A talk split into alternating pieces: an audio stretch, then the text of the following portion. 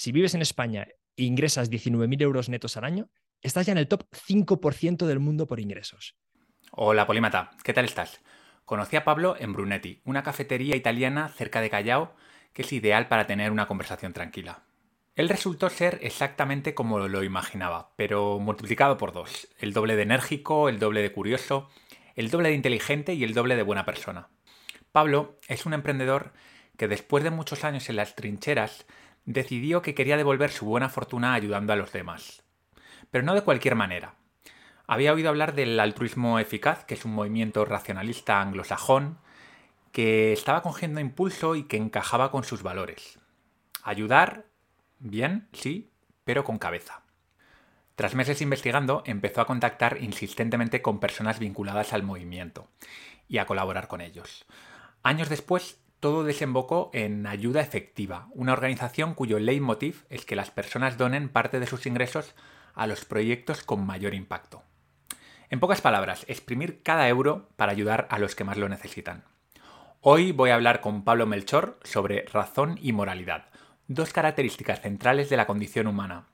A veces amigas y a veces enemigas, pero como veremos, más amigas de lo que se suele pensar. Empecemos. Esto es Polímatas. Conocimiento, razón y aprendizaje. ¿Qué tal, Pablo? ¿Cómo estás? Muy bien, ¿tú qué tal, Val?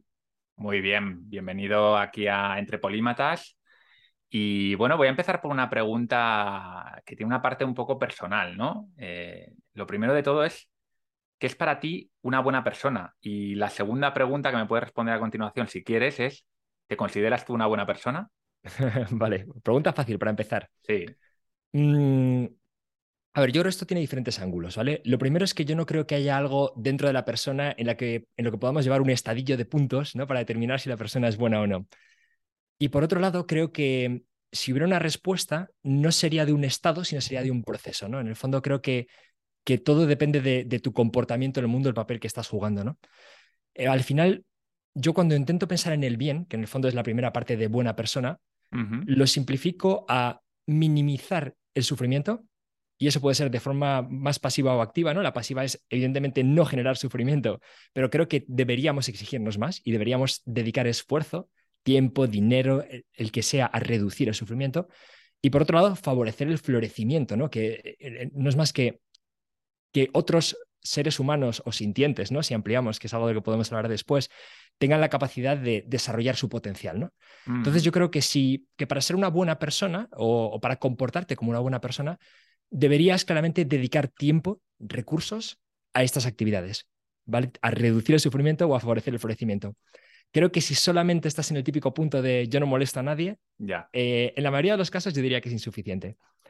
Entonces ya si, si, me lo preguntas a mí, yo aspiro, aspiro a ser buena persona, diría, ¿vale? Eh, creo que nunca lo eres, pero creo que, que aspiro intento dedicarle tiempo. Es complicado porque también hay muchas dimensiones ¿no? de la pregunta, pero, pero desde luego invierto recursos en estos temas. Es muy interesante lo que dices porque ya sabes que he tenido en el programa a, a varias personas hablando sobre estoicismo y, claro, el estoicismo es una filosofía de vida que se centra mucho en eh, las virtudes aristotélicas, ¿no? El, ser una persona justa, con coraje, eh, templada.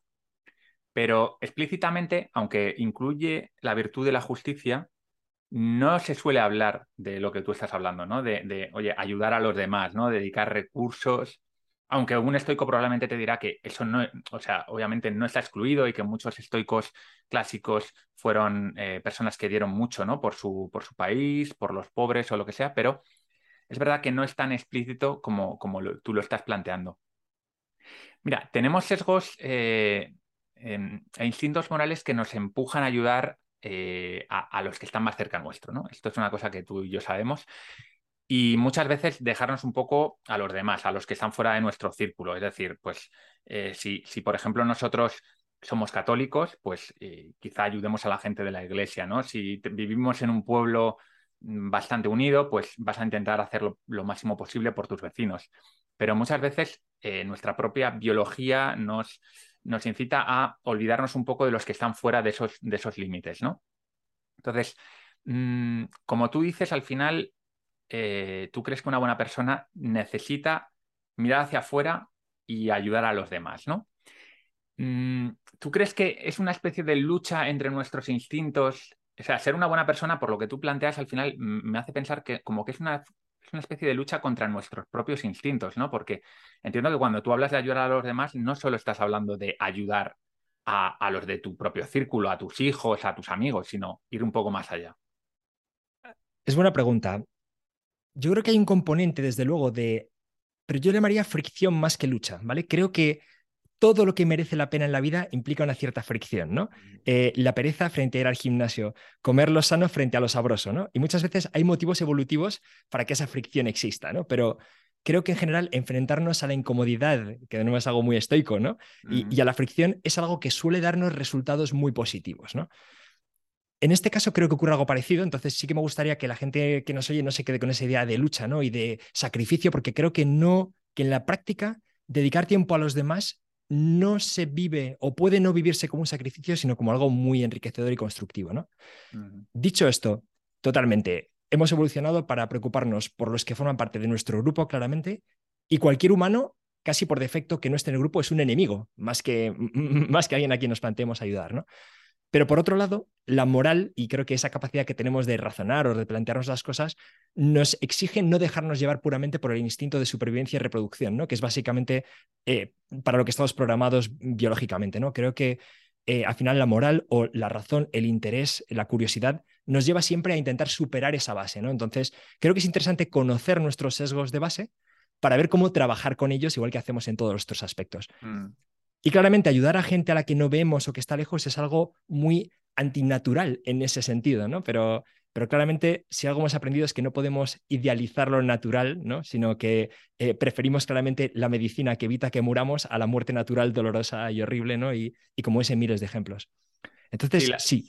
sí. no, perdona eh, que te interrumpa. La, Lo, que, lo que comentas me recuerda un poco a la falacia naturalista, ¿no? De, de esto de cómo es natural, eh, como es comida natural, ¿no? Eh, es buena. Como es transgénica, es mala. Puede ser. O sea, como mínimo te lo tienes que plantear, ¿no? Cuando algo no es natural es muy bueno ser prudente y decir, a ver qué pasa con esto. Eh, ¿Tiene mm, algún tipo de conservante? Voy a ver si esto eh, es bueno o es malo. Pero también pasa en la naturaleza, también hay cosas malas. Nosotros tenemos instintos que pueden ser malos también, ¿no? Y ahí me gusta mucho hacer la diferenciación entre ética y moral que muchas veces es una palabra que se utiliza de forma indistinta, pero yo creo que es interesante diferenciar muy bien, porque la moral es una serie de normas sociales que tenemos. Eh, la moral no es necesariamente ni buena ni mala, es una serie de normas que han evolucionado con nuestra cultura, con nuestra sociedad. La ética es la que se encarga de ponerle cabeza a la moral, es decir, realmente esto que hacemos de forma tradicional es bueno o es malo la ablación del clítoris la llevamos haciendo mil años, pero ¿es buena o es mala, no? Em, el, tener distintas castas, eh, la religión me dice, que es la religión hinduista en este caso, creo que es, me dice eh, que es correcto. Pero desde la razón, esto es bueno o es malo. Y esto es la ética, ¿no? Esto es lo que, lo que hacen los filósofos y lo que podemos hacer las personas también normales, que es cuestionarnos con la razón. Y aquí es donde un poco te lanzo también la pregunta de vuelta. ¿Dónde ¿Dónde, o sea, qué, mm, qué, lugar ocupa la razón dentro de la moral, ¿no? En, todo esto que estamos hablando. Vale, esto es interesante. Eh, yo sé que tú tienes ideas que también te quiero preguntar sobre ellas al respecto. Para mí lo curioso es que esas tus definiciones son buenas, son interesantes, ¿vale? O sea, me hacen pensar en varias cosas. Voy a intentar centrarme en, en lo que me preguntas. Creo que tendemos a asociar mucho la moral con la emoción, ¿vale? Es curioso. ¿Por qué? Porque pues porque el coste posiblemente de incumplir normas es elevado socialmente, entonces notamos el peligro de lo prohibido, por ejemplo, ¿no? Mm, o porque la satisfacción de hacer algo para a quien tenemos cerca, y más si está aprobada socialmente, pues también genera dopamina, nos da una cierta, genera un cierto bienestar temporal, ¿no? Pero es muy interesante lo que dices de la ética, ¿no? Yo creo que la ética nos puede permitir generar progreso moral, que es algo creo que es esencial. ¿no? Eh, si pensamos en el pasado, quemar a alguien como bruja era algo moralmente aceptado y que se consideraba positivo y lo que había que hacer porque el demonio había penetrado en una persona que había que acabar con el demonio fuera como fuera. ¿no? Menos mal que ha existido el progreso moral. Y creo que el progreso moral solo es posible a, partir de esa ética, ¿no? A partir de la razón. Entonces, creo que es imprescindible que examinemos todo lo que estamos asumiendo que es una buena persona, que volvemos un poco a por donde empezabas, ¿no? Y nos planteemos si verdaderamente es adecuado o inadecuado, si estamos haciendo cosas que tal vez las generaciones futuras considerarán terroríficas o no, si estamos haciendo suficiente o estamos realmente en una posición de complacencia, si tal vez estamos siendo indiferentes ante el sufrimiento, ¿no? que es, es, posiblemente es uno de los grandes problemas, ¿no? si se instala una norma moral de indiferencia ante el sufrimiento, eso puede generar efectos realmente terribles sin que nadie se sienta como el, el, verdadero eh, asesino, el verdadero criminal, la verdadera persona mala, ¿no? Digamos, nadie es malo, pero nadie es bueno del todo. Nadie toma el paso para, para, para, para cambiar las cosas, ¿no? Mm. Entonces, bueno, me parece muy interesante y muy bueno tu modelo. Y creo que la razón, como dices, es esencial. O sea, tenemos que examinar permanentemente lo que se ha convertido en un hábito o lo que se ha convertido en una norma cultural. Es la única forma de, progresar. Yo me doy cuenta cuando, cuando intento tener estos debates eh, o sea, completamente imposibles, lógicamente, en Twitter, ¿no? Porque, no se puede. Yo suelo hablar bastante de temas de moral y razón en Twitter y, casi siempre recibo algunas respuestas em, que tienen que ver con, con este tema. Y, para que, o sea, te voy a lanzar un poco las preguntas que me, que me mandan a mí la gente, ¿no? En, en Twitter. Es como, bueno, sí, la, razón, usar la razón, pero al final, mm, ¿de qué modo usas la razón? Es decir, es como, em, eh, ¿qué hay en la razón tan mágico que te permita entender lo que es bueno y lo que es malo, ¿no? Esto es una cosa como que, yo creo que a mucha gente se le escapa. Y yo a veces cuando me relajo mentalmente me doy cuenta también de que se me escapa, ¿no? De que no es tan fácil razonar y argumentar bien. Porque, por ejemplo, eh, no es bueno quedarme impasible ante el sufrimiento ajeno, ¿no? Mucha gente pensaría que con que ellos hagan en su día a día las cosas bien, ¿no? Sean virtuosos en ese aspecto es suficiente. Sin embargo, yo sé, porque tú y yo ya hemos hablado, que, para ti eso no es suficiente. Que, mm, que hay un, deber moral en, ayudar al otro, ¿no? Em, es una pregunta un poco complicada, pero yo sé que seguramente vas a salir bien de ella. Que es, vale, razóname lo mejor que puedas por qué debería ayudar al otro eh, o, interferir en su sufrimiento y no simplemente dedicarme a mis cosas. Y ser una buena persona en mi ámbito privado, digamos. Venga, le, voy a dar yo un ángulo, yo creo que tú luego también puedes añadir algunos, ¿vale? Em, a mí me gusta mucho algo de lo que hemos hablado ya, que es el modelo del velo de la ignorancia, ¿no? La idea es que el mundo sería un lugar justo si yo te puedo ofrecer nacer en cualquier lugar del mundo, tú vas a cerrar los ojos, voy a dar unas vueltas a un globo terráqueo, vas a poner el dedo y lo pongas donde lo pongas, allí es donde vas a nacer, ¿vale? Y en el fondo te va a dar igual además en qué tipo de cuerpo nacer, da igual si eres hombre o mujer, va a dar igual el color de tu piel, porque vas a estar tranquilo sabiendo que tus posibilidades van a ser las mismas, pase lo que pase, no caiga donde caiga tu dedo. Es evidente que el mundo no es así. Es evidente, eh, eh, eh, y aquí es donde entra la razón en el fondo, ¿no? Es, es parece difícil de, de argumentar en contra que no querríamos cambiar nuestra posición por esa posición aleatoria, ¿no? Porque hay muchísimas posiciones peores en el mundo. Mm. Si no lo queremos para nosotros, parece razonable y lógico no quererlo para otros, ¿no? Sobre todo cuando el haber nacido en un lugar o en otro no depende de un mérito o un esfuerzo personal. La realidad es que hemos tenido, por utilizar una palabra técnica, la chiripa de haber nacido donde hemos nacido, ¿no?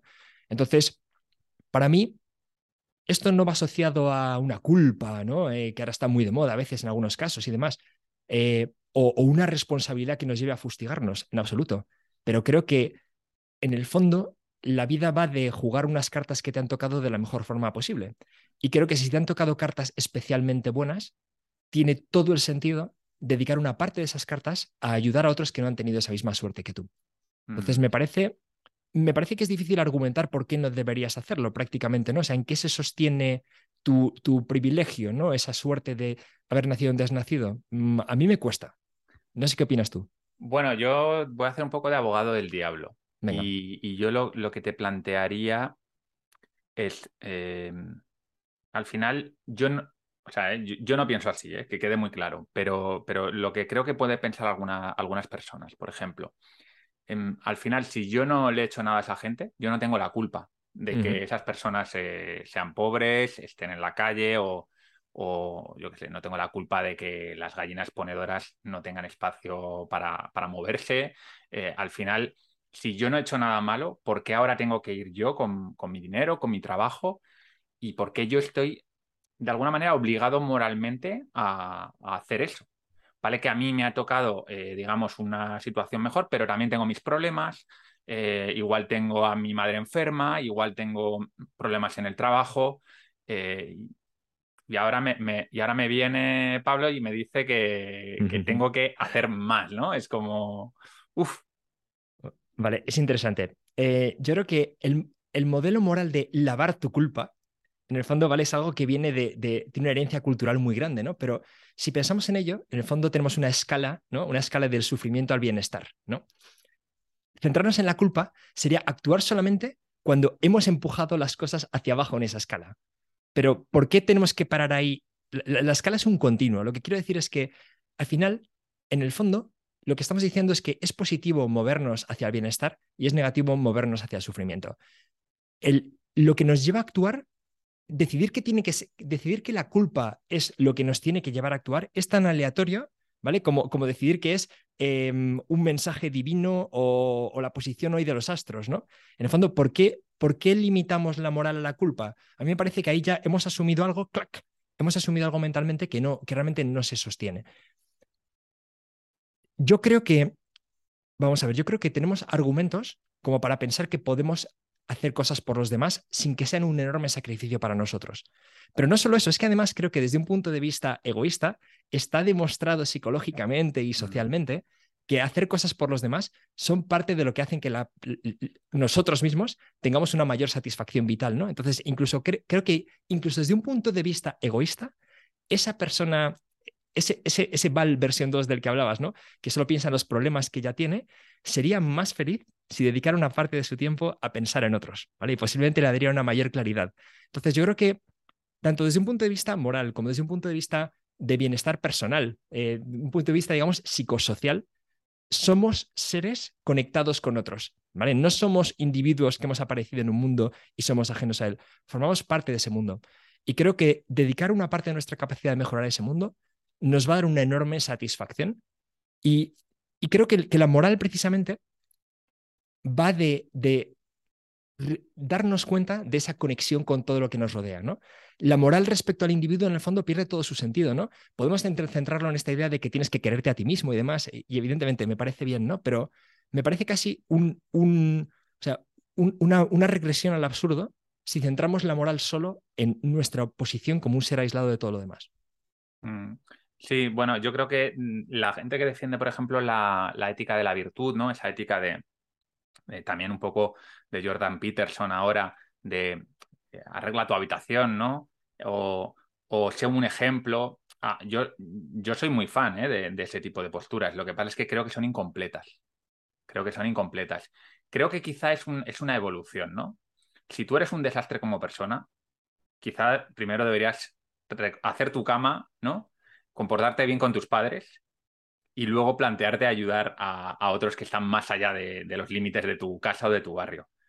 Pero para la gente, digamos, que, hace la cama todos los días y que son personas razonablemente eh, buenas en su, en su día a día, quizá, eh, que yo creo que muchos de nosotros estamos o queremos estar ahí, quizá la pregunta es qué viene ahora, ¿no? Y hay gente que igual ni se hace esa pregunta.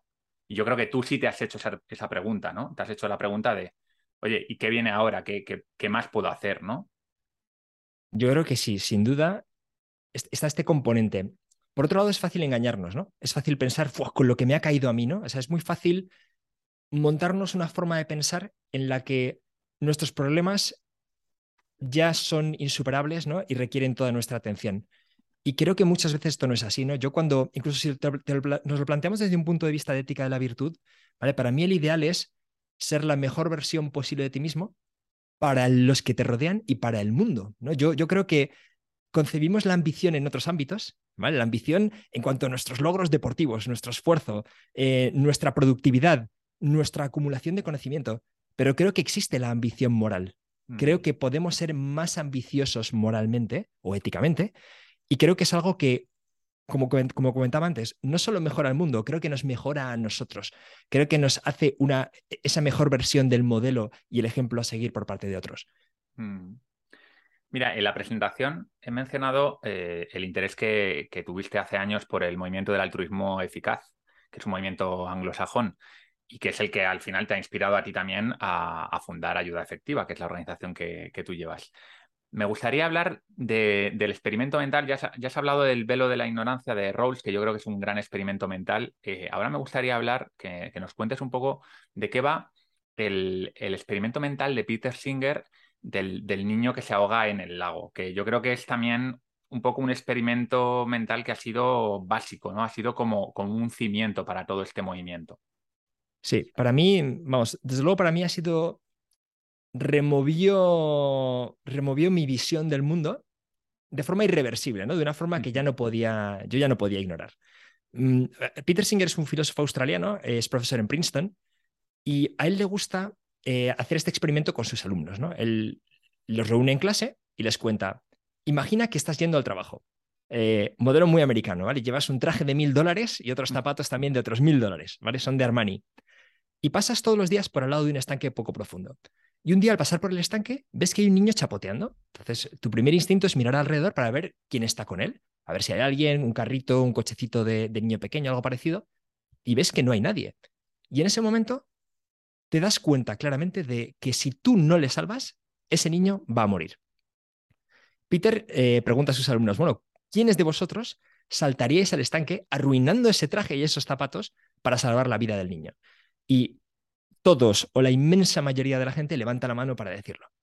Entonces lo que hace Peter Singer es empieza a ampliar ligeramente la distancia a ese niño, ¿no? Entonces la pregunta es, bueno, ¿y si este niño no estuviera en ese estanque, sino que está detrás del edificio, ¿vale? Sabes que está ahí, pero ahora mismo no lo ves. Tendrías que correr para ir a ayudarla. ¿Deberías ir o no deberías ir?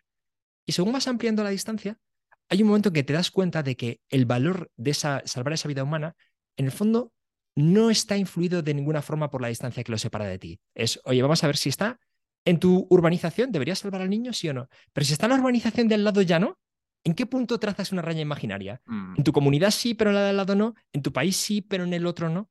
¿Vale? Realmente no hay nada que explique por qué si tenemos la posibilidad de salvar una vida a un coste que no es tremendamente significativo para nosotros, ¿por qué deberíamos hacerlo cuando está al lado sí y cuando está un poco más lejos no? Mm. A mí, desde luego, ya te digo que me, pegó duro. No, no, totalmente, totalmente. Yo hace, hace poco en, la Biblioteca Polimata leíamos un libro que, habla sobre los filósofos más importantes ¿no? de, la historia. Y el último del libro es Peter Singer, porque el autor, que es, un filósofo que le admira mucho, cree que Peter Singer, con este tipo de planteamientos, Peter Singer es un autor con, muchísimos eh, libros que, yo invito a que lo leáis. Liberación Animal es el más conocido, pero, pero tiene otros. Eh, es un poco em, eh, ha vuelto un poco, yo creo que a los filósofos clásicos, en el sentido de que ha dejado de teorizar, es obviamente un, filósofo que también tiene su, teoría de la moral, pero hace una, hace una, llamada clara a la acción, ¿no? Ha juntado eh, la teoría con la práctica y yo creo que eso es también parte de su éxito. Ha planteado cosas que, que cuando las piensas son obvias, pero al plantear experimentos como el que tú acabas de contar, yo creo que es que, mm, claro, es muy difícil rebatir esa idea. Es muy difícil justificar que, no ayude a un niño que está en la otra punta del planeta simplemente porque está ahí, si puedo hacerlo de una manera sencilla, ¿no? Justo. O sea, los argumentos luego cuando los vas analizando, a mí me interesa mucho las conversaciones que surgen de este experimento, ¿no? Porque mm, te das cuenta de, que asumimos muchas cosas como, como, como dogmas, ¿no? Las damos por hechas y que a lo mejor no, realmente no se sostienen, ¿no? No, pero es que la caridad empieza en casa, aquí también hay sufrimiento, ¿vale? Pero la caridad no termina en casa, ¿no? ¿Por qué tienes que preocuparte solo por el que tienes al lado, por ejemplo, ¿no? Eh, no, es que deberían ayudarse a sí mismos, porque claro, si no sería paternalista. Ya, bueno, ¿cómo de paternalista es abrir el grifo y que salga agua limpia todas las mañanas sin hacer ningún esfuerzo, ¿no? Realmente cuando profundizas en ello, estos, estos experimentos casi lo más interesante es la conversación que te permiten tener después y cuestionarte, eh, pues en el fondo, cómo, cómo estás viviendo, ¿no? Que es lo que tú decías de, de Singer, ¿no? Y de, la, y de los orígenes de, de, la filosofía, ¿no? Es la respuesta a la pregunta de cómo vivir, ¿no? ¿Cómo, deberíamos vivir, ¿no? Hay una cosa muy interesante también que, bueno, la tenía pensada para más tarde, pero lo podemos hablar ahora, y es cómo em, yo puedo ayudar a mi círculo cercano o a mí mismo, pero en realidad el coste es mucho mayor. Es decir, eh, la, capacidad adquisitiva, esto lo vais a entender muy fácilmente con, con, el tema de las vacaciones. No es lo mismo irme de vacaciones a Nueva York que irme de vacaciones a Tailandia. En Tailandia, con mil euros puedo hacer, puedo vivir como un majaraja, ¿no? Y en Nueva York con mil euros salgo a tres restaurantes a comer y ya, ya me quedaba ahí. y esto es lo mismo en cuanto a ayudar, ¿no? Eh, ayudar a una persona de, a una persona de tu barrio, a un mendigo, pues con, con, un euro, un mendigo o con 10 euros va a hacer lo que, lo que puede hacer en Madrid, por ejemplo, ¿no? Que tampoco es demasiado. Pero cuéntanos qué puede hacer una persona con 10, 20 euros en, en un país como eh, Malawi, Ruanda, Sri Lanka, mm, Bangladesh. Perfecto. A ver, eh, la respuesta es un poco paradójica porque en, estos países hay mucha gente que vive en lo que llamamos pobreza extrema. Pobreza extrema, al final, a paridad de poder adquisitivo, equivale a vivir con unos 35 euros al mes más o menos para todo, ¿vale? Para todo. O sea, es como, es, el equivalente a que yo te suelte aquí en Madrid, te dé 30, en la calle, sin nada, te dé 35 euros y te diga, sobrevive, ¿vale? Podemos imaginar lo que es eso, bueno, podemos imaginarlo a medias, ¿no? Entonces, em, claro, tus 20 euros eh, son dos tercios de los ingresos mensuales de una persona en, viviendo en pobreza extrema, por ejemplo, en República Democrática del Congo, donde el 80% de la población vive en esas circunstancias, ¿no? O en uno de los slums de, Bangladesh.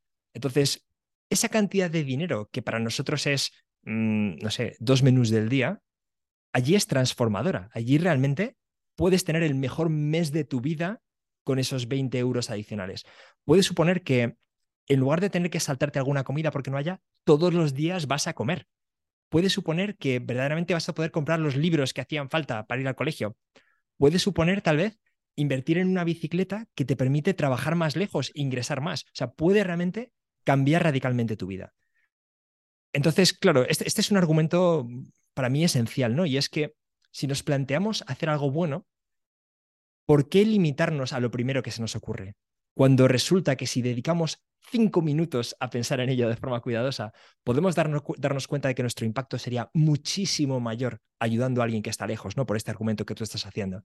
Entonces, yo creo que está, de nuevo, lo conecto con lo que comentábamos antes, ¿no? De, de, de que la moral a veces la dejamos en el ámbito de la emoción y no profundizamos. Desde el momento en que aplicamos razón, podemos darnos cuenta de que nuestro impacto, que en el fondo es lo que queríamos conseguir ayudando a otros, ¿no? Queríamos cambiar sus circunstancias, puede ser 10, 100 veces mayor si lo dedicamos a ayudar a las personas que viven en pobreza extrema.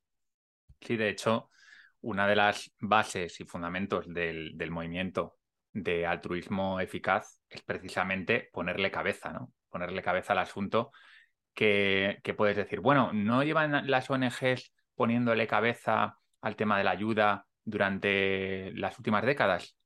pues habrá de todo, ¿no? Habrá de todo, pero lo que se ha visto cuando, cuando ciertas organizaciones se han puesto a analizar la eficacia de muchas ONGs es que no eran, no eran, muchas de ellas no eran especialmente eficaces. Háblame más de esto. ¿Qué organizaciones están ocupando de analizar cómo lo están haciendo las ONGs? ¿Qué, qué métodos tienen para poder ver si son realmente o no eficaces con el dinero que utilizan? Vale, realmente aquí hay dos partes, ¿vale? Y la primera es la que casi nadie se ha planteado, aunque voy a tratar las dos. La primera es, ¿en qué causa vas a trabajar? ¿A qué te vas a dedicar, no? Las ONGs han surgido de forma orgánica. Alguien vio una necesidad y decidió actuar, ¿vale? Pero hoy en día tenemos la capacidad de plantearnos esto de una forma un poco diferente, que es, vamos a ver qué problemas hay, vamos a analizarlos y vamos a ver en cuál podemos tener un mayor impacto. Entonces, simplemente esta decisión de no elijo la primera causa que me ha tocado cerca o la que me ha tocado el corazón porque la he visto, o aquella de la que están hablando en las noticias, sino que analizo para ver dónde puedo conseguir un mayor impacto, es transformador. Y eso no se ha hecho prácticamente, bueno, yo diría que no se ha hecho nunca, ¿vale? Tal vez el primero que ha intentado hacerlo un poco más a escala ha sido Bill Gates, que verdaderamente se ha planteado este tipo de cosas, ¿no? De dónde yo puedo marcar una diferencia, en lugar de qué causa me preocupa, ¿vale? Si, si la decisión es qué causa te importa, puedes dedicar mucho tiempo a cosas terribles, pero en las que puedes hacer muy poco avance. ¿vale? Eso puede ocurrir. Yo a veces lo que intento explicar cuando hablo de estas cosas es que yo mismo lo he hecho. En mi familia ha habido mucho cáncer de determinados tipos y yo he donado para la investigación de ese tipo de cáncer. Pero la realidad es que el impacto que ha tenido mi donación ha sido mínimo, prácticamente nada. Mientras que en otros tipos de sufrimiento igual de terribles, solo que con otra forma, tal vez mi donación podría haber salvado vidas, podría haber tenido un mm. impacto tremendo, ¿no? Entonces, claro, cuando te das cuenta de esto, dices, ¿cómo, cómo necesito aprovechar ese esfuerzo que yo estoy haciendo para que verdaderamente obtenga resultado? Entonces, el punto uno es este de la elección del problema, ¿vale? Lo, que te comentaba, esto realmente no se ha hecho prácticamente nunca. Y en el altruismo eficaz es el punto de partida número uno. No se hace nada antes de plantearse si estamos ante un problema grande, tratable, en el que podemos conseguir resultados y relativamente desatendido, porque los que ya tienen toda la atención mediática, aunque el corazón nos pida sumarnos a esa ola solidaria, la realidad es que nuestro impacto va a ser prácticamente nulo, nulo. Deberíamos elegir lo contrario, los problemas desatendidos. Mm. Bueno, entonces, e, este es un, primer elemento que ya distingue el enfoque del altruismo eficaz. La segunda parte es la de analizar, bueno, perfecto, una vez que quiero atacar un problema, ¿cuáles son las mejores formas de hacerlo? ¿vale? Y aquí hay dos componentes. El primero es el oye, esto obtiene resultados, ¿vale? Porque podemos hacer cosas con buenísima intención, pero que simplemente no obtengan ningún resultado. ¿Y qué es lo que ocurre? Que aquí nuestra intuición es muy mala guía, porque no sabemos nada de cómo es, como tú comentabas, vivir en Malawi, por ejemplo, ¿no? Entonces, la guía de lo que nos suena bien es desastrosa. Eh, ¿Qué, ocurre con esto? Pues, por ejemplo, enviar libros, ¿vale? Suena fenomenal enviar libros a África si te digo que en las clases hay un único libro para todos los alumnos, ¿vale? Y hay ONGs que envían miles de libros.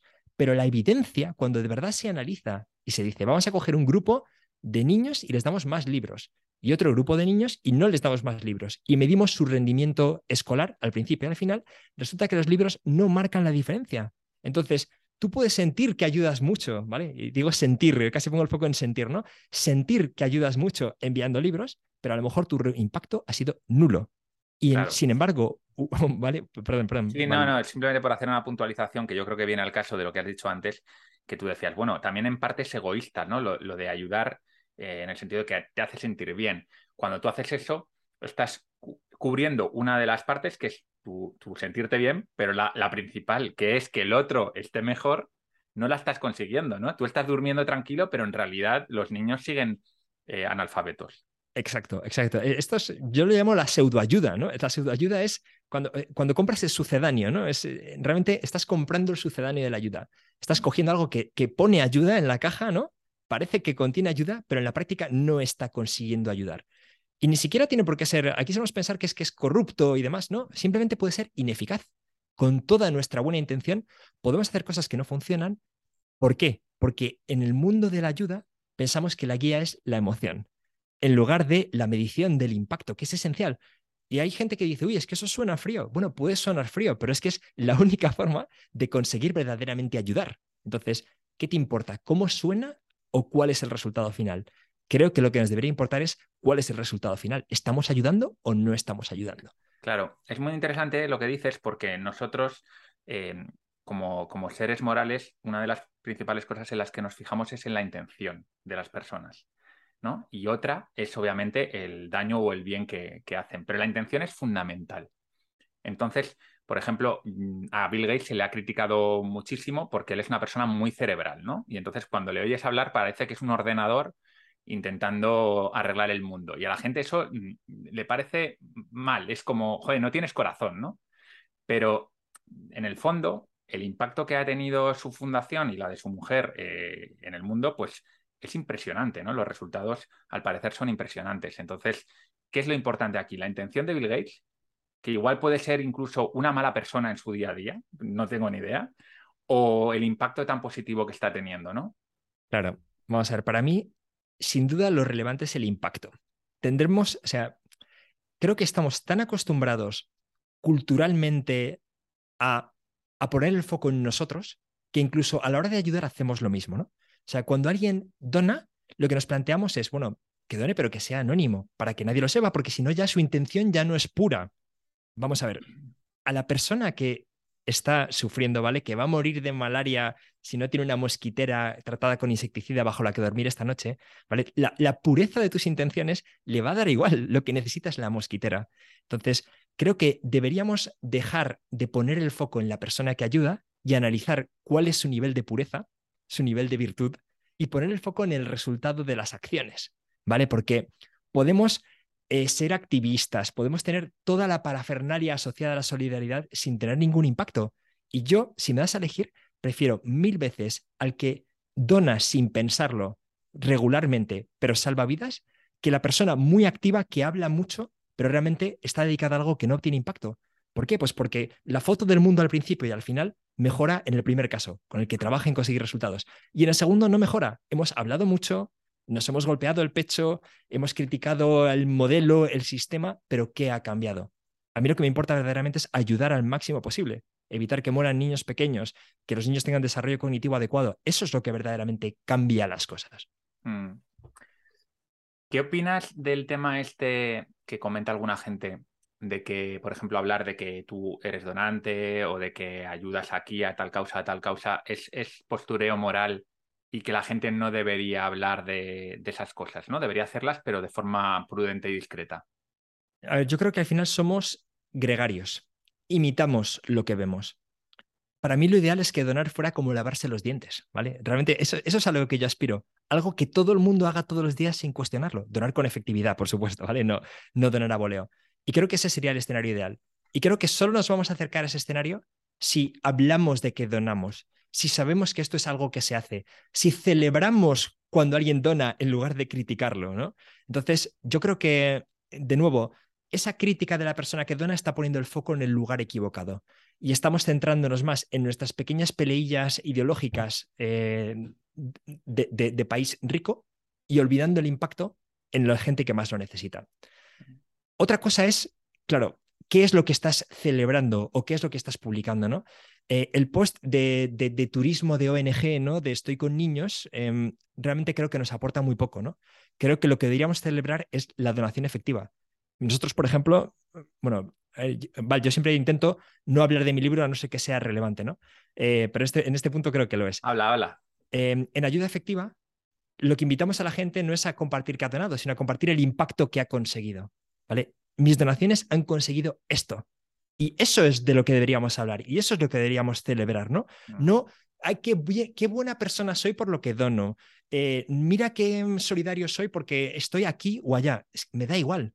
A mí lo que me importa es qué estamos consiguiendo. Entonces, centrémonos en el resultado. ¿Estamos mejorando la vida de la gente? Sí o no. Si lo estamos consiguiendo, hablemos de ello y animemos a la gente a hacerlo más, no por cómo se van a sentir, no por el aspecto que va a tener en el post de Instagram, sino por el resultado que se va a conseguir. Completamente de acuerdo. Y esto es una cosa que me ha costado entenderlo, ¿eh? Pero al final lo que buscamos es modificar el paradigma, ¿no? El modificar el paradigma de qué, se considera virtuoso, qué no. A día de hoy el paradigma está en hacer mucho ruido, eh, lo que tú dices, ¿no? El, postureo malo, que diría yo. Eh, pero no debemos dejar de hablar de que ayudamos o no ayudamos. O sea, hay que, hay que decirlo porque es lo que fomenta una cultura de, la ayuda, de la ayuda efectiva. Porque somos lo que tú dices, somos gregarios, imitamos, y si el 50% de nuestros amigos lo hacen, pues de alguna manera eh, al final yo tengo una presión social positiva para, acabar haciéndolo en la medida de mis posibilidades. Claro, tampoco se trata de que la gente no, no, coma, ¿no? Em, cuando le preguntas a la gente en la calle cuáles son sus, preocupaciones o los problemas que, ve, normalmente en España pues serían el paro, la crisis, la corrupción política, todo este tipo de cosas, ¿no? Pero si abrimos un poquito la mente, ¿no? Y nos vamos al otro lado del lago y vemos toda la humanidad en su conjunto, ¿Cuáles son los problemas más importantes a día de hoy en conjunto? Vale, sí. La verdad es que la foto del... Pensamos que tenemos una imagen del mundo y nuestra imagen está brutalmente distorsionada, como, como no puede ser de otra forma, ¿no? Realmente es, es lo que debemos esperar, ¿no? Que nuestra imagen del mundo siempre esté distorsionada. Em, empezamos por, eh, empiezo hablando de la riqueza, ¿vale? Mm, nosotros, eh, para nosotros, ¿qué, es alguien rico? Alguien que tiene más que nosotros, básicamente, ¿vale? esa es la idea. Estemos donde estemos, para nosotros alguien rico es alguien que tiene más que nosotros. Y podemos no ser conscientes de que nuestra posición en el mundo puede estar altísima. Entonces, bueno, para empezar, en España, si vives en España e ingresas 19.000 euros netos al año, estás ya en el top 5% del mundo por ingresos. ¿Vale? Entonces, esto es lo primero de lo que hay que ser conscientes y es, oye, no, no estamos en el medio del mundo mirando a nuestro alrededor, no, no, estamos en lo alto de la pirámide. Casi perdona, perdona Pablo, ¿estás hablando de capacidad, de poder adquisitivo o de...? Sí, de poder adquisitivo. A, paridad, a, paridad, de poder adquisitivo, exacto. Sí, sí, no es porque en otros sitios las cosas son muy baratas. No, no, no. Realmente tu capacidad de compra te sitúa en el 5% del mundo. ¿vale? Entonces, esto ya creo que nos, nos, nos debería hacer ver las cosas de forma diferente, ¿no? Entonces, uff, tal vez los problemas que nos ocupan a esta escala, en el pico de la pirámide, que es donde estamos, sean muy diferentes de los que hay en el mundo en general, ¿no? Y eso es así, es así. O sea, eh, en cuanto miras los datos, es así. Por otro lado, bueno, sí quiero decir que esto lo decía Hans Rosling en Factfulness, ¿no? Es perfectamente viable que el mundo esté yendo a mejor y que todavía haya mucho que hacer. Y esa es la situación en la que estamos, ¿vale? Quiero, quiero insistir en que el mundo claramente ha ido a mejor, pero por debajo de nuestro pico de la pirámide sigue habiendo problemas muy grandes. Entonces, el primero, nosotros lo llamamos pobreza y salud global. Es básicamente, están muriendo cientos de miles de niños cada año. ¿vale? Yo siempre pongo el ejemplo de la malaria para que lo intentemos visualizar un poco. Es cada 70 segundos muere un niño de menos de 5 años a causa de la malaria. ¿vale? Cada 70 segundos. durante esta conversación, no sé cuántos ya, ¿no? Pero es continuo. Y es una enfermedad en la que el problema no es como el cáncer, no es que hace falta más investigación, no sabemos qué hacer. No, no, no, no, no. Es que simplemente no están ahí los recursos para evitarlo, porque la malaria existía en nuestros países y está erradicada en los países ricos. Entonces, sigue habiendo cientos de miles de niños que mueren antes de cumplir los cinco años por enfermedades perfectamente evitables. El coste humano de sufrimiento para las madres, para los padres, el coste económico de esta destrucción de vida humana que no puede florecer, no puede aportar, el coste de tener que tener más hijos porque es probable que solo unos pocos sobrevivan, tiene unas repercusiones económicas brutales. Entonces, este problema es grande y es algo que podríamos atacar perfectamente, pero es uno de los grandes. Pero, pero es solo uno de ellos, ¿vale? Em, curiosamente nos llama a veces la atención mucho más los conflictos, las guerras y demás. Y lo cierto es que estamos en mínimos históricos de, violencia organizada en cuanto a guerras y demás. Entonces, no lo pondría en esa lista de enormes problemas, aunque evidentemente son focos de sufrimiento terrorífico, ¿no? Pero bueno, creo que la salud, ¿vale? Lo curioso es que muere mucho más gente por enfermedades tontas que por la violencia llamativa que puede aparecer en la tele. Entonces, esa es una primera reflexión. Segunda es, claro, ¿qué, hasta qué punto nos preocupamos, ¿no? Tú antes has hablado, del círculo moral, ¿no? Y a mí es un ejercicio que me parece muy interesante el de ampliar el círculo, ¿no? Es hasta dónde deberíamos preocuparnos. El altruismo eficaz se ha dedicado mucho tiempo a pensar en esto. Y no hay en absoluto una visión monolítica, hay muchísima discusión, pero hay gente preocupada por muchos ángulos distintos. Por ejemplo, has mencionado antes los animales, ¿no? Si hacemos el ejercicio mental, el experimento de plantearnos, oye, dentro de 400 años, cuando se recuerde nuestra época, ¿sobre qué cosas dirán? Pero qué bestias eran. ¿Cómo, es posible que esta gente hiciera estas cosas? ¿no? Pues es muy posible que cómo funciona la industria alimentaria, eh, y sobre todo con las granjas de escala industrial, con animales que viven toda su vida sin poder moverse y con sufrimiento continuo, sea una de esas cosas que consideramos mm, absolutamente inconcebibles. ¿no? ¿Cómo es posible que en este mundo se implantara de forma consistente este modelo indiferente al sufrimiento, ¿no? Hemos hablado antes de la indiferencia como uno de los grandes problemas, ¿no? Yo creo que la indiferencia lo sigue siendo, ¿no? Y tiene diferentes caras, pues creo que esta es una de ellas, ¿no? Eh, realmente en China se están construyendo granjas que de varios pisos, ¿no? Son como, vamos a acabar con rascacielos en los que el animal, la vida del animal solamente tiene sentido como producto para consumo, ¿no? Y su sufrimiento es irrelevante. Creo que podemos hacerlo mejor. Y lo, pongo, lo pongo en una lista de problemas. Y luego, también es interesante aplicar ese, ese, marco del que hablábamos antes de la desatención, ¿no? ¿Qué grandes problemas pueden tener consecuencias terroríficas y tienen prácticamente nula atención? Pues en esta categoría entra todo lo que, lo que tiene que ver con el futuro, ya sea con las futuras generaciones, ¿vale? Con el cambio climático y demás, esto ha permeado un poco más en nuestra, en nuestra cultura ya, ¿no? Pero, oye, ¿qué riesgos hay? ¿Hay riesgos de que todo esto acabe, que destruyamos verdaderamente la civilización o la dejamos en una posición en la que no pueda recuperarse y, que simplemente no, están, no afectan a las próximas elecciones, con lo que no están en el discurso político, no están en la televisión, no están en las noticias? Y la respuesta es que, es que los hay, sin duda. Las, las, pandemias era uno muy grande, del que se venía mucho tiempo hablando en el altruismo mm. eficaz, y solamente cuando ya nos ha caído encima es cuando nos hemos dado cuenta de, uy, parece que esto era importante. Pero claro, Lo importante es dedicar esfuerzo, dedicar recursos a estos temas antes de que ocurran, no una vez que los tenemos encima. ¿no? Entonces, aquí hay una categoría de riesgos que se llaman riesgos existenciales, que son ese tipo de cosas que podrían hacerlos descarrilar irreversiblemente. ¿no? Entonces, bueno, una pandemia verdaderamente, o sea, con lo, con lo horrible que ha sido el COVID, podría ser, no sé, 300 veces más horrible una pandemia, podría ser mucho más letal podría, podríamos enfrentarnos a patógenos creados por nosotros mismos, ¿no? Eh, o, con malas intenciones. Es uno de los grandes riesgos que pueden acabar con nosotros. Inteligencia artificial, ¿vale? Eh, ahora mismo esto todavía es una ciencia ficción y podemos pensar un poco en Terminator, ¿no? Pero la realidad es que cuando pensamos qué tecnologías o qué avances del siglo XXI podrían ser equivalentes a la energía nuclear del siglo XX, algo con un potencial tremendo, pero con un riesgo también tremendo, ¿no? ¿Cuáles pueden ser esas armas de doble filo? La inteligencia artificial claramente está ahí arriba.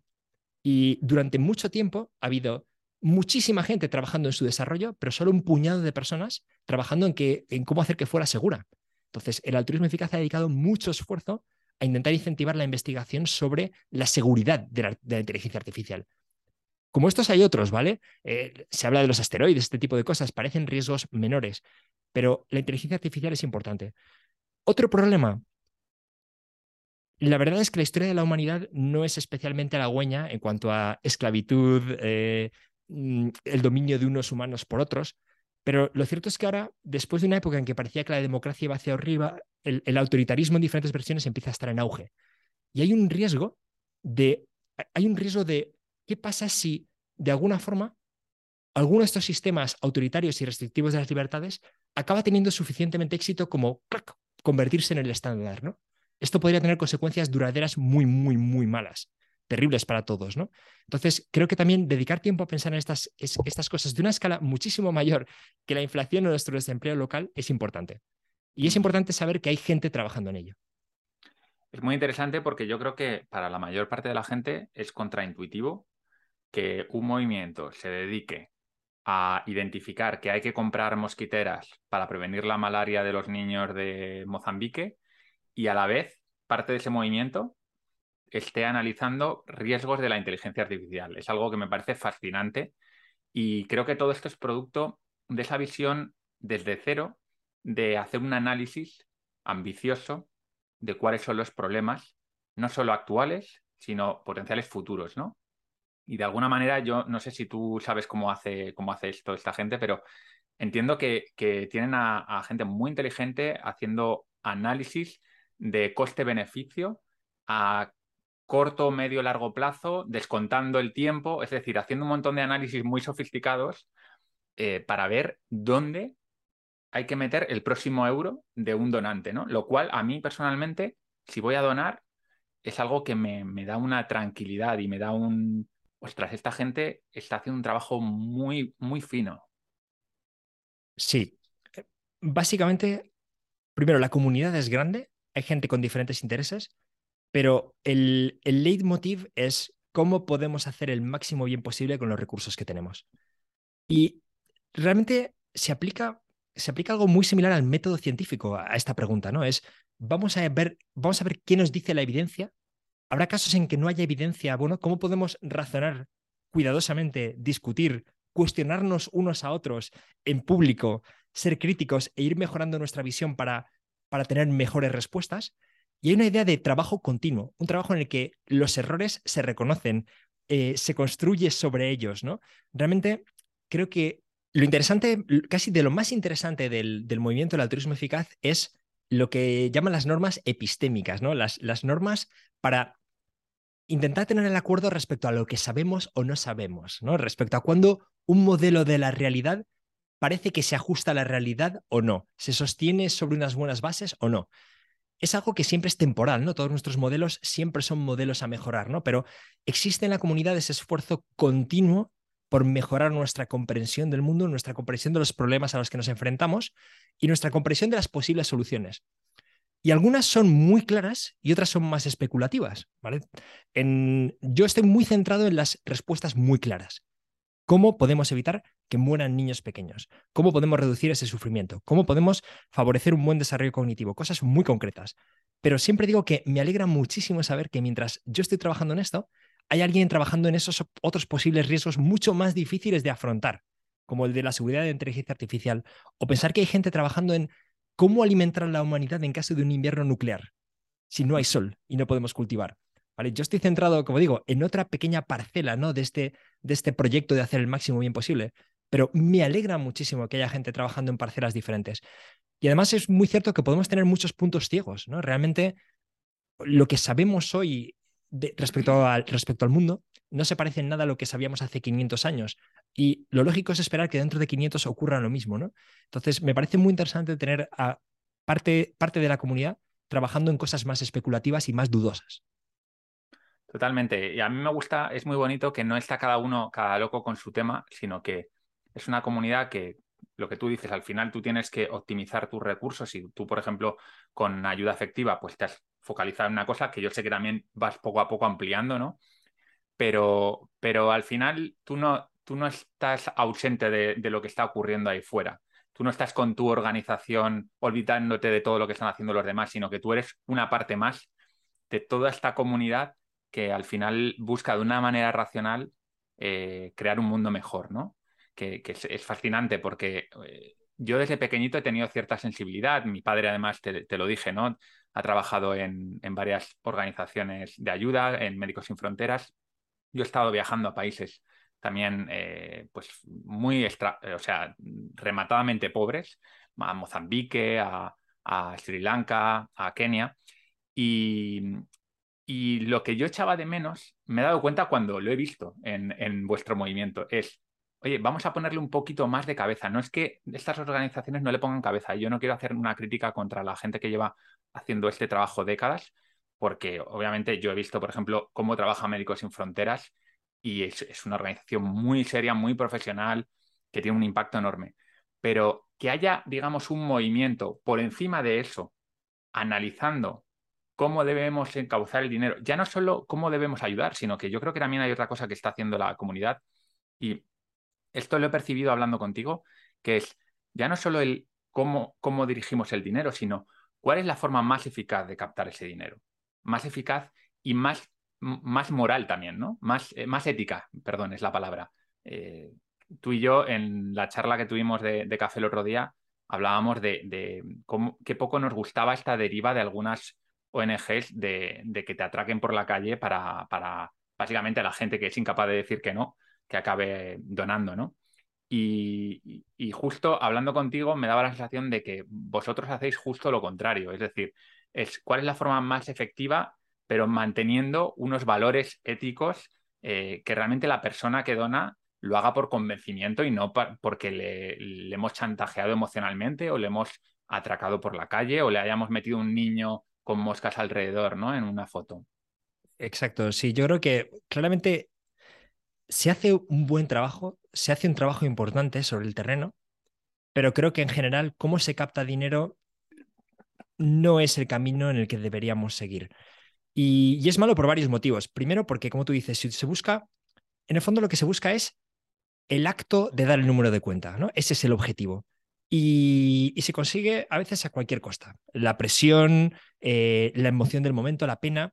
Desde un punto de vista individual, decidir en ese momento ya de por sí es un gran error, porque están anulando toda tu capacidad de comparar y lo cierto es que tus, tus balas para ayudar son limitadas y simplemente dejarte guiar por la presión del momento ya de por sí es una mala decisión. Entonces, trabajar en generar esa presión ya es contraproducente. Y por otro lado, nos lleva a en mi opinión, una relación inadecuada con la ayuda, ¿no? La ayuda no debería ser una forma de dejar de sentirnos culpables o una forma de evitar ya esa presión que estoy sufriendo, ¿no?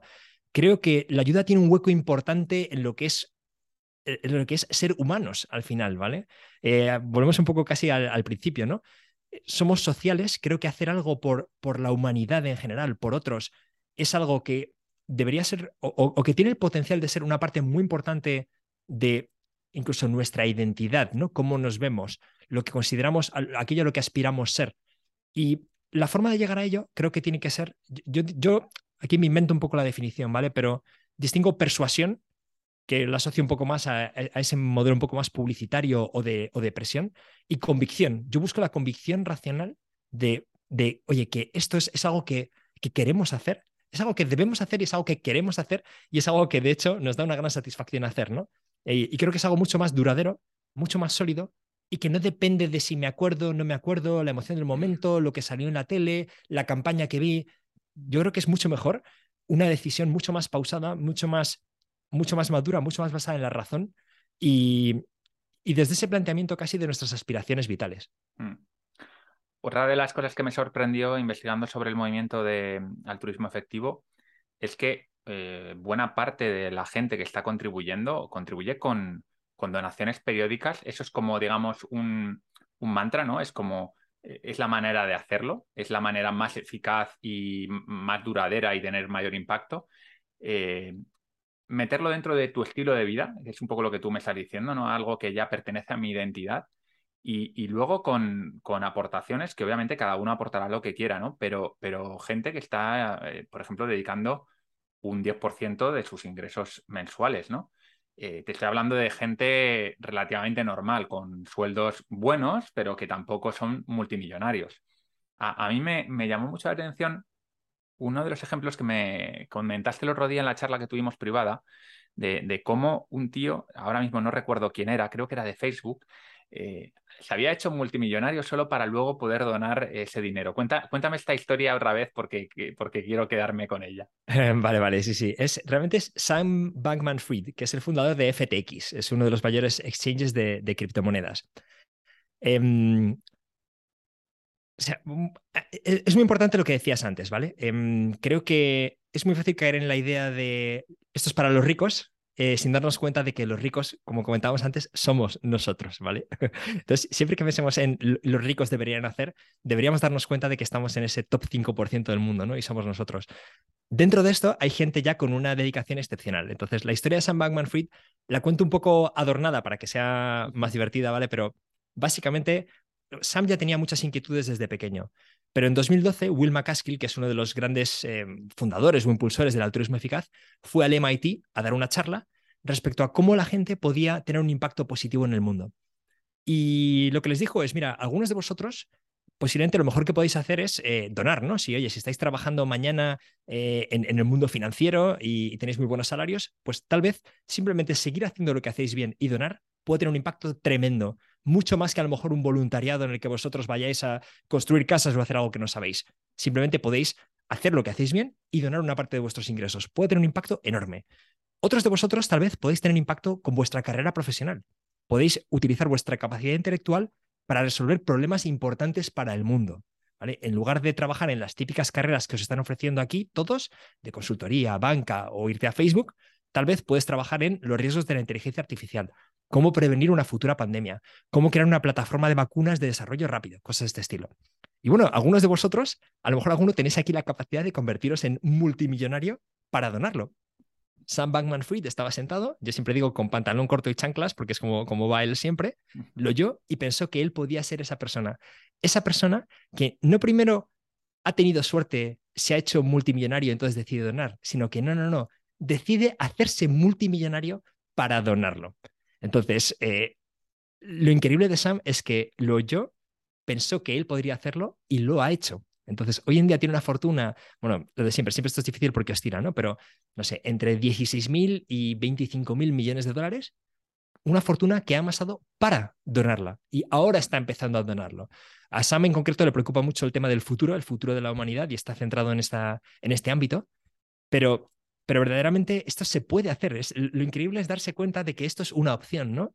Yo mm, eh, un día me preguntaban, ¿no? ¿Qué harías si te tocara la lotería? Me encantaría que más gente pensara que donaría una buena parte de lo que, de lo que le ha tocado, ¿no? Se puede hacer, esa opción existe y a veces ni siquiera nos la planteamos. Y bueno, es fascinante ver que hay gente que sí se lo plantea y lo hace. Es, es, un cambio de mentalidad que tiene mucho que ver con, con el tema de la suerte y la responsabilidad el libre albedrío, un tema que a mí me gusta mucho y de hecho he, dedicado un capítulo a, la cuestión. Y yo tengo la sensación de que mucha de la gente que, tiene esa postura de, no, yo para qué voy a donar o ayudar a los demás si este, este dinero me lo he ganado yo con el sudor de mi frente y este tipo de cosas, tiene una concepción de, del, mérito y de la libertad muy, muy, muy, muy eh, laxo. Es decir, eh, considera que gran parte de lo que le ocurre en la vida se debe a sus propios méritos.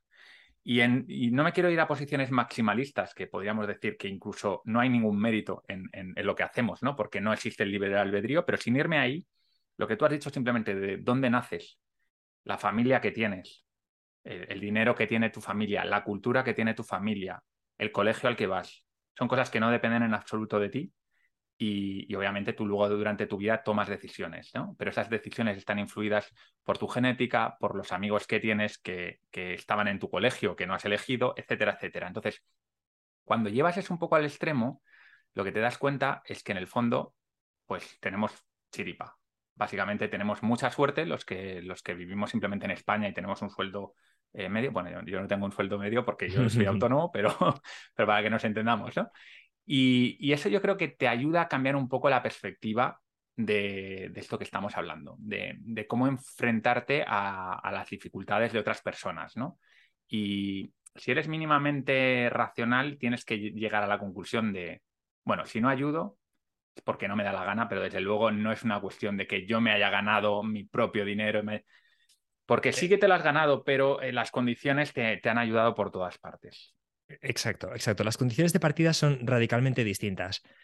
Yo creo que posiblemente lo ideal es lo que hiciste tú, ¿no? De, poder viajar y ver, ver cómo es un poco la pobreza, ¿no? Pero hay una forma totalmente gratis de viajar que es ir a una web que se llama Dollar Street, ¿vale? La calle del dólar, eh, de la Fundación Gapminder, y ahí puedes ver cómo se vive en diferentes niveles de riqueza. Y además es interesante que te permite elegir un ámbito, ¿no? Por ejemplo, puedes decir, oye, ¿cómo es puerta, ¿vale? ¿Cómo es una puerta en Estonia y cómo es una puerta en Sierra Leona, ¿no? entonces ves la diferencia, ¿no? ¿Cómo es una cama?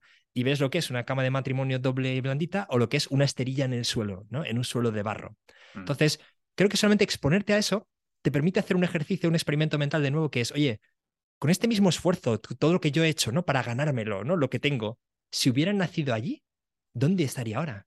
Es que posiblemente estaría con la misma esterilla, ¿vale? Durmiendo en el suelo, porque en mi entorno no me permitía ir a más. Entonces, estamos levantados entre algodones por nuestro entorno. A partir de ahí, evidentemente hay una diferencia y podemos trabajárnoslo más o menos y podemos hasta sentirnos orgullosos si nos lo hemos trabajado. Pero de ahí a considerar que todo el mérito de lo que tenemos es nuestro, creo que hay un trecho que, no se sostiene. Y sobre todo que los demás eh, están en esas condiciones quizá porque ellos no han hecho lo suficiente, ¿no? Eh, sí, claramente. Este es, un, pensamiento habitual, quizá no eh, con un niño de África, porque ahí es como demasiado obvio, ¿no? Que no tiene la culpa de haber nacido ahí, pero sí con un mendigo que está en la calle y que igual tiene problemas mentales desde que, desde que nació, o igual le han abandonado de niño y ya está en un orfanato, y una serie de cosas que no conocemos y, que nosotros muy fácilmente despachamos diciendo, bueno, algo estará haciendo y si encima está bebiendo, ya es un borracho, no le voy a ayudar, ¿no? Sí. Ah, yo creo que ahí Tenemos, tenemos mucho que evolucionar eh, en cuanto a amplitud de miras en estos aspectos. Y yo creo que es necesario para luego lo otro, para luego estar en el mindset de ayudar en todo lo que podamos. Yo creo que lo es. O sea, yo hay, un tipo de argumento, o sea, tú lo has, lo has dejado caer un poco, ¿no? Hay un tipo de argumento que creo que deberíamos considerar siempre sospechoso, ¿no? Que es, es, es el argumento que nos da la justificación para no tener que volver a pensar en si hay que ayudar o no, ¿no? Es, no, hombre, no, si esto todo se lo quedan los dictadores corruptos. Perfecto, ya está, me monto este argumento y ya nunca más tengo que volver a pensar en ello, ¿no? No me planteo si tal vez podría ayudar a la gente en lugar de a los dictadores. No me planteo si, si oye, a lo mejor no puedo resolver todo el problema, pero resolver una parte ya es valioso. Entonces, yo creo que, que deberíamos nosotros mismos sospechar, ¿no? Si nos encontramos en esa posición de, oye, me he montado un argumento que, que ya me justifica no pensar nunca en ayudar, tal vez ese argumento no sea tan, tan sólido como, como estamos haciéndonos creer a nosotros mismos. Totalmente, sí, sí. Mira, ya que dices esto, mm, te voy a lanzar otra pregunta que, que a mí siempre me, me, me, inquieta, ¿no? Y es, mi opinión es que buena parte de los problemas que hay en el llamado tercer mundo o mundo en vías de desarrollo, como queramos llamarlo, tiene mucho que ver con las instituciones, con instituciones eh, que obviamente muchas son corruptas, pero a veces simplemente son ineficaces. Es decir, no hay unos tribunales de justicia en condiciones, los contratos no se respetan, por lo tanto tú montas un negocio o cualquier problema que tengas se te hunde, no tienes acceso al crédito porque igual los bancos no te prestan dinero. Hay muchísimos problemas que puede tener cualquier persona que quiera hacer algo y crear riqueza en un país del, tercer mundo. Entonces, claro, muchas veces cuando hablamos de ONGs estamos pensando en vacunas, eh, mascarillas, eh, colegios, libros, etcétera, etcétera. Pero si estamos ayudando a la gente de a pie, pero luego las instituciones no permiten el caldo de cultivo para que esa gente pueda prosperar, de alguna manera lo que estamos haciendo es perpetuar eso. Em, el movimiento de altruismo eficaz, obviamente hay mucha gente muy inteligente, creo que habrá pensado en esto. ¿Cómo lo están enfocando o cómo lo estáis enfocando, te incluyo a ti? Vale, sí, sí, a ver, esta pregunta es grande, ¿vale? Em, o sea, lo primero que he hecho es imaginarme a alguien que dice, mira, este es un tema de corrupción, entonces no merece la pena ayudar, no merece la pena hacer nada. Esto me lleva a mi anterior comentario, ¿vale? Es, eh, podría, podría encajarme lo que dices si estás dedicando todos tus esfuerzos o una parte de tus recursos a acabar con la corrupción y mejorar las instituciones. Pero si no estás haciendo nada, ¿vale? Para ello, el argumento de que ayudar a evitar que un niño muera eh, no sirve de nada me parece flojo, ¿vale? Cuanto menos, ¿no? Es como, si quieres que una alternativa mejor, perfecto, pero dedícate a ella, demuéstrame, demuéstrame eh, lo que dicen los americanos de put your money where your mouth is, ¿no? Demuéstrame que verdaderamente crees que esa alternativa es mejor y estás poniendo esfuerzo tras ella. Pero bueno, vuelvo, vuelvo más a la pregunta más general. Las instituciones claramente tienen un impacto enorme y em, esto hay, hay, un tío que se llama Zemoglu que lo llama las instituciones extractivas, ¿no? Las que extraen de la gente en lugar de aportarles. Em, y son, son un problemón y un, un freno brutal al desarrollo, sin ninguna duda. Dicho esto, incluso si, por ejemplo, lo voy a mezclar con otras, otras intuiciones, ¿no? La idea, otras intuiciones o otras ideas, como la de enseñar a la gente a pescar en lugar de darle pescados, ¿no? Creo que si queremos que la gente que vive en los países más pobres pueda hacer lo más mínimo por sí mismos, y esto puede incluir educarse, eh, montar un pequeño negocio, enfrentarse a un gobierno tiránico o corrupto, ¿vale? Cualquier cosa, creo que hay un prerequisito imprescindible que es, primero, no haber muerto antes de los cinco años, segundo, tener la salud suficiente para poder operar de forma efectiva, ¿vale? Y aquí voy sobre todo al desarrollo cognitivo. Entonces, es que empezamos tan abajo en estos, en, algunos de los países más pobres que creo que nos cuesta imaginarlo, ¿no? Entonces, creo que todo lo que hagamos porque la gente no muera de pequeños y que pueda operar adecuadamente en el futuro, es una inversión que es que es, e, es tan positiva, lo mires por donde lo mires, que es esencial. Mm. ¿Perpetúas la institución por ayudar en la capa de abajo? Yo no creo que sea así. O sea, creo que evidentemente si concedes la ayuda al desarrollo al dictador de turno, estás perpetuando su posición, sin duda, sin ninguna duda, ¿no? Pero creo que ayudar en cosas tan esenciales como reducir la mortalidad infantil, favorecer el desarrollo cognitivo en las capas más bajas, creas una oportunidad para que cualquier otra cosa positiva ocurra. Es que creo que cualquier otra cosa positiva es inviable sin esa condición necesaria. Entonces, la siguiente pregunta es, vale, perfecto, pero ¿esto soluciona todos los problemas? Sin ninguna duda, no. Solucionar todos los problemas es muy complicado. Pero hay cosas que se pueden hacer, sí. Y a veces, a lo mejor, esas cosas ni siquiera tienen por qué ser. O sea, hay una pregunta, una nueva pregunta ¿no? adicional ahí que es: ¿cuál es la herramienta adecuada para resolver esos otros problemas? ¿no? Entonces, tal vez ya no va a ser la ONG, ¿vale? Tal vez va a ser otra. Entonces, pues, por ejemplo, Vale, los gobiernos son ineficientes, como has dicho, sin duda, y además no tienen presupuesto. Hay mucha corrupción, sí. ¿Es todo el mundo corrupto? Sin ninguna duda, no. No, es, evidente que no es así. En ningún sitio todo el mundo es corrupto. Y hay muchos gobiernos en países con muy pocos recursos en los que hay personas que quieren mejorar. ¿Cuál es el problema? A veces se llega con recetas desde las instituciones internacionales, ¿no? Que, les dicen que lo que tienen que hacer es copiar lo que hacen los países más ricos. Eso es inviable, eso no funciona.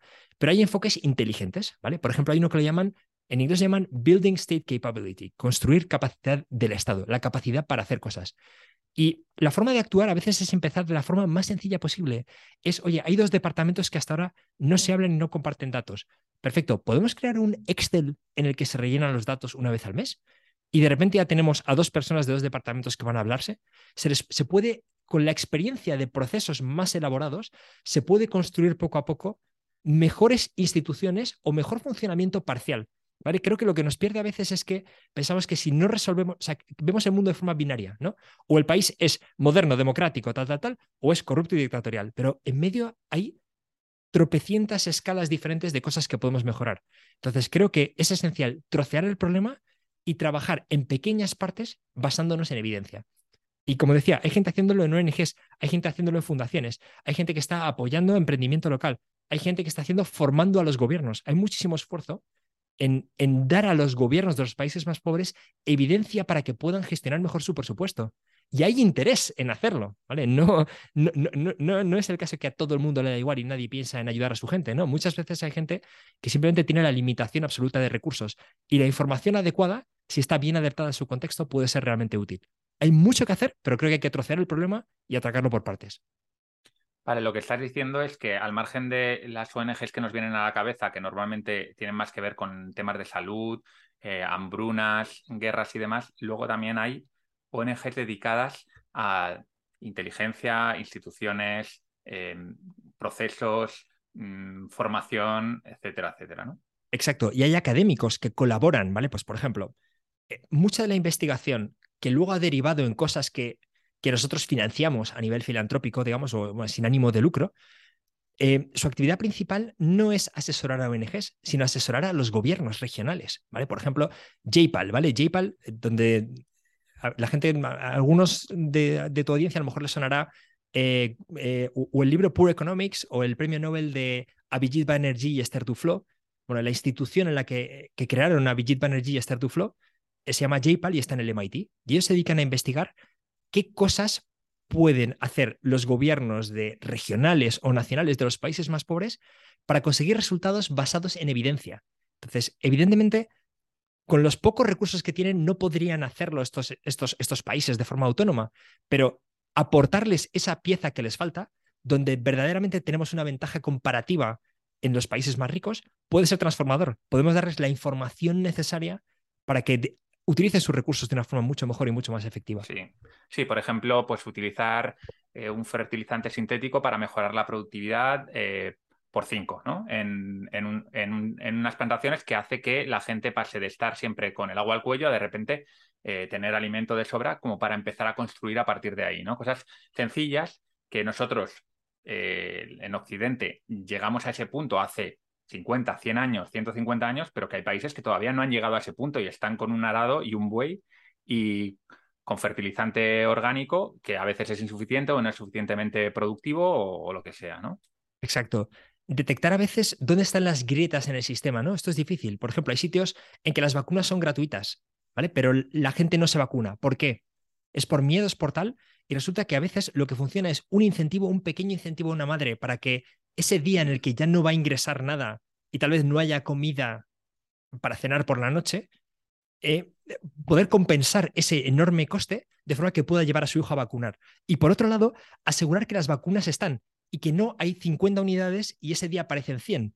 ¿vale? Esa pequeña coordinación simplemente de ajustemos la oferta y demanda en, el, en la última milla, demos la información adecuada a la gente de por qué deben ir a vacunar y si hay algún, algún obstáculo, resolvámoslo, puede marcar la diferencia entre que las cosas ocurran o no. Y no es un tema de patentes de vacunas ni nada parecido, sino algo mucho más terrenal. Lo curioso es que en, e, e, en, el suelo, al final, muchos de estos problemas son problemas de operaciones, digamos, problemas logísticos, problemas de hacer que las cosas ocurran sincronizadamente en el momento que tienen que ocurrir. Y muchas veces las mejores ONGs son las que hacen precisamente eso, ese trabajo gris de conseguir que las cosas ocurran cuando tienen que ocurrir y con consistencia nos cuesta entender esto porque somos incapaces de, visualizar eh, eh, la, falta de recursos y de organización y conocimientos muchas veces que tienen en estos países, en, hospitales, en, centros logísticos, que simplemente eh, no son operativos, es lo que tú dices. Igual han construido un hospital en medio del Congo y dicen, ah, ya está construido el hospital, se han invertido 50 millones de dólares, pero resulta que el hospital no tiene medicinas, no, no hay médicos formados en la, en la, zona, por lo tanto tienen un montón de problemas. Tienen que llevar a expatriados que les tienen que pagar una pasta. Eh, un montón de, pequeños detalles que, obviamente tienen solución, pero que hace falta que haya alguien que ponga cabeza y que esté analizando, eh, que esté haciendo pequeños experimentos y viendo cuáles son los resultados, ¿no? Exacto. es lo que, es el, el, premio Nobel este de 2019 de... Tenía por aquí apuntados los nombres, tú, tú lo sabes, ¿no? Sí, sí, son, son Abhijit, Banerjee, Esther Duflo y Michael Kramer. Exactamente, que, a mí me encantó ver, ver este premio Nobel porque es como, bueno, parece que esta, la, ciencia está empezando a llegar ¿no? a, a, este territorio, que muchas veces es como utilizamos el, el método científico y utilizamos las instituciones científicas para, avanzar un montón en un montón de campos, pero resulta que hay campos todavía que, no están utilizando eh, un método experimental eh, basado en, resultados, en experimentos, en, control, en, controlar los factores diferenciales, etcétera, etcétera. Análisis estadístico, un montón de, herramientas que tenemos, pero que no se están poniendo en, ese tipo de proyectos. Justo. Y mm, para mí lo esencial también es el enfoque práctico. Es vamos allí a ver cuál es el problema, qué formas hay de resolverlo y cuál es la más coste efectiva, cuál consigue más resultado con menor coste. O sea, es lo opuesto a esa gran teoría sobre la pobreza, ¿no? Sobre, no, mira, el problema es la corrupción y no se puede hacer nada, ¿no? E, es una gota en el océano. Todas esas afirmaciones un poco genéricas con base en nada son lo opuesto. Aquí hay gente que se va allí para entender cuál es el problema, o encuentra la oportunidad para resolverlo, le pone cifras y consigue ejecutarlo. Y eh, a veces, a veces llega la crítica del caballero blanco, ¿no? De alguien que llega desde fuera, pero no se parece nada a la realidad. Todo esto se hace en colaboración con los gobiernos locales. Y los gobiernos locales muchas veces quieren hacer las cosas bien, pero no tienen ni los conocimientos ni la capacidad ni los recursos. Y lo que se intenta es ayudarles y acompañarles para que después puedan ser autónomos. Pero es que el contexto, eh, no somos, como, como, tú decías, no somos capaces de imaginar el contexto de partida, ¿no? Y la cantidad de cosas que faltan y que aquí damos por sentado. Completamente. Mira, Pablo, para cerrar, me gustaría que nos des como un par de referencias interesantes, libros, alguna web, para seguir ampliando sobre este movimiento de, altruismo eficaz, que yo creo que seguramente a muchos oyentes les, les ha parecido interesante y, quieren saber más. Perfecto. Vamos a ver, hay, varios, ¿vale? Porque aquí hay diferentes ángulos. Eh, por un lado está el ángulo filosófico, ¿no? Entonces, desde luego, buscar a Peter Singer es interesante. Tiene un libro eh, que en español se llama Salvar una vida, en inglés The Life You Can Save. Eh, es, se puede descargar en inglés como ebook gratuito en thelifeyoucansave.org y realmente te da una visión fantástica de, todo lo que podemos hacer. Digamos, la oportunidad que tenemos con nuestros recursos de ayudar de formas transformadoras. Ese es un, buen primer recurso. Em, sobre altruismo eficaz, hay una web en español, altruismoeficaz.org, y hay una web en inglés, effectivealtruism.org. Y la información es infinita, o sea, se pueden pasar horas y horas y horas buceando, investigando, aprendiendo, descubriendo gente, como tú decías, pues e, en un rincón de la comunidad intentando hacer algo, eh, intentando hacer el bien de una forma sorprendente, ¿no? Y siempre con esa mentalidad científica. En ayudaefectiva.org, nuestra web, tenemos muchísimo contenido también. Hemos dedicado mucho, mucho esfuerzo a explicar las cosas bien, ¿no? Hacerlas digeribles, explicar el porqué y llevar a la gente por los argumentos eh, por los que algunas intervenciones son muchísimo mejores que otras y deberíamos elegir, ¿vale? Siempre elegimos, que, eh, queramos o no, y el coste de oportunidad de elegir a voleo cómo ayudar frente a hacerlo reflexivamente es enorme. Yo creo que cualquiera de estas vías de entrada es buena. Eh, si alguien prefiere vídeos, hay charlas TED, ¿vale? Por ejemplo, Will McCaskill, si buscas Will McCaskill, uno de los fundadores de la comunidad, Además, últimamente ha estado en programas de la televisión americana, ha estado en todas partes y comunica muy bien lo esencial del altruismo eficaz. Mm, voy a poner todos los enlaces de todas maneras en la descripción del, podcast y de YouTube para que cualquiera de vosotros lo, pueda ver. Ya por último, cuéntame un poco exactamente qué es lo que hace tu, organización, que es Ayuda Efectiva, que se adhiere a este, a este movimiento, ¿no? Pero bueno, concretamente, ¿qué es lo que hace Ayuda Efectiva? Vale, perfecto. Pues hemos cogido una parcela muy concreta, que es obtener donaciones en España de gente como nosotros y destinarlas a financiar los proyectos, los programas humanitarios, que con esa misma cantidad de dinero o bien salvan más vidas o ayudan más a más personas. La idea es cómo ayudamos a nuestros donantes a maximizar su impacto o cómo ponemos al alcance de cualquier donante maximizar su impacto en el mundo. Entonces, ¿cómo funciona esto? ¿vale? Realmente nosotros cogemos la mejor investigación que está ahí fuera. Hay una organización, no, no hemos llegado a mencionarla, se llama GiveWell, una organización que hace un trabajo increíble de análisis de coste-efectividad. De todas las opciones que tenemos para ayudar a la gente, ¿cuáles ayudan más? Nosotros tomamos esa información y permitimos desde España financiar los mejores proyectos de forma muy fácil, online, donaciones puntuales, donaciones mensuales y con deducción fiscal. Entonces pensamos que es la forma más fácil de que cualquiera, sin tener que transformar su vida, sin tener que irse a vivir a, a Sierra Leona, sin tener que hacer un esfuerzo inasumible, pueda simplemente donando una parte de sus ingresos tener un enorme impacto positivo en el mundo. Mm. O sea, sois facilitadores, ¿no? Un poco lo que la impresión que yo me llevo es que vosotros lo que hacéis un poco de todo ese trabajo que tendría que hacer yo de ponerme a investigar, a mirar a ver eh, dónde, dónde mm, dono, dónde no dono, porque claro, hay tantos factores, me imagino que ahora la gente estará pensando, ya, claro, pero ostras, con todo lo que me habéis contado, ahora me tengo que poner a, yo a ver dónde es el mejor sitio donde dedicar mi, mi dinero. Vosotros un poco lo que hacéis es precisamente quitarnos ese trabajo, ¿no?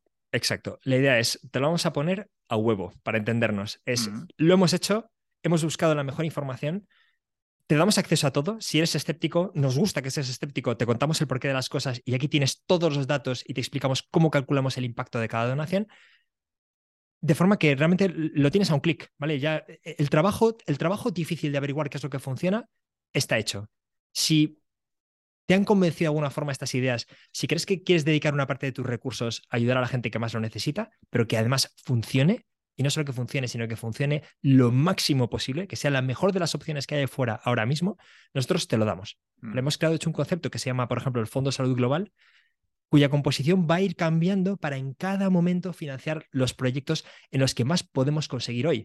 Lo, lógico esto, lo lógico es que según vamos avanzando por los problemas, tal vez donde podamos conseguir mayor impacto dentro de 10 años no sea el mismo sitio donde hoy, ¿no? Entonces, vamos a ir adaptando esa composición para que el donante lo tenga facilísimo. La idea es que solamente tienes que tomar la decisión de ayudar. El resto te lo damos hecho. A mí me recuerda un poco a, un fondo de inversión, ¿no? Para los que entiendan de temas financieros, que, tú confías en, esa organización, en ese fondo, y, y el fondo lo que hace es seleccionar las mejores empresas en las que invertir. Vosotros seleccionáis las mejores eh, eh, ONGs o fundaciones en las que donar, ¿no? Eh, es un poco lo que hacéis. Exacto. cuando yo dono, por ejemplo, si yo dono 100 euros, los 100 euros no, no tienen necesariamente que ir a una, organización, sino que se distribuyen entre aquellas que son más, más efectivas. Claro, tú puedes elegir, ¿vale? El, lo que la mayoría de los donantes eligen es este Fondo Salud Global, que distribuye entre lo más efectivo en cada momento. Si por lo que sea has decidido profundizar, has investigado tú mismo las organizaciones y quieres financiar un proyecto en concreto, también puedes hacerlo, puedes elegirlo. Mm. Y aprovecho para comentar la típica pregunta que todo el mundo hace, que es, bueno, ya, ¿y cuánto se queda ayuda efectiva? ¿no? Así con, con cierto escepticismo. Y la respuesta es cero, en general. ¿vale? La idea es que tú, al donar, puedes elegir si quieres que el 100% de lo que donas vaya a financiar proyectos o quieres añadir una parte porque te parece que hacemos una labor útil y quieres ayudarnos a seguir haciéndolo, ¿no? Pero son compartimentos estancos el dinero que destinamos a financiar proyectos y el dinero que nos permite cubrir nuestros costes. No se mezclan, no es variable, no es dudoso, sabes desde el principio exactamente qué va a pasar. Pues oye, Pablo, eh, muchas gracias por, por venir a, hablar conmigo de razón y moralidad y de ayuda, un tema fascinante. Y, gracias también por toda la labor que haces en, ayuda efectiva, bueno, y, que, y para toda la comunidad del turismo efectivo, que yo creo que es uno de los movimientos para las próximas décadas que, va a transformar el mundo sin, ningún tipo de duda. Y bueno, ya sabes que, por mi parte voy a, voy a ayudar también en, todo lo que pueda, en mi pequeño, mi, pequeño ámbito, ¿no? De, primero, pues eh, contribuir a, que se conozca y, bueno, pues en, lo que necesites ya sabes dónde estoy. Fenomenal, nada, te lo agradezco muchísimo, Val. Eh, un placer la, la, conversación. Además, se nota mucho que los temas te interesan y entonces hace que, hace que todo lo que construimos en la conversación sea más interesante. Nos vemos pronto, Pablo. Venga, un abrazo, Val. Bueno, Polímata, pues espero que te haya gustado esta charla con Pablo. Es una persona increíble que he conocido y estoy, la verdad, muy emocionado de poder compartir con vosotros este proyecto tan bonito que tiene.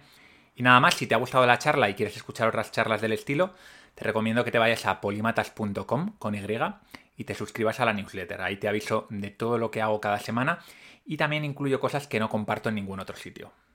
Soy Valmuño de Bustillo, esto ha sido un capítulo más de Entre Polímatas. Hasta pronto.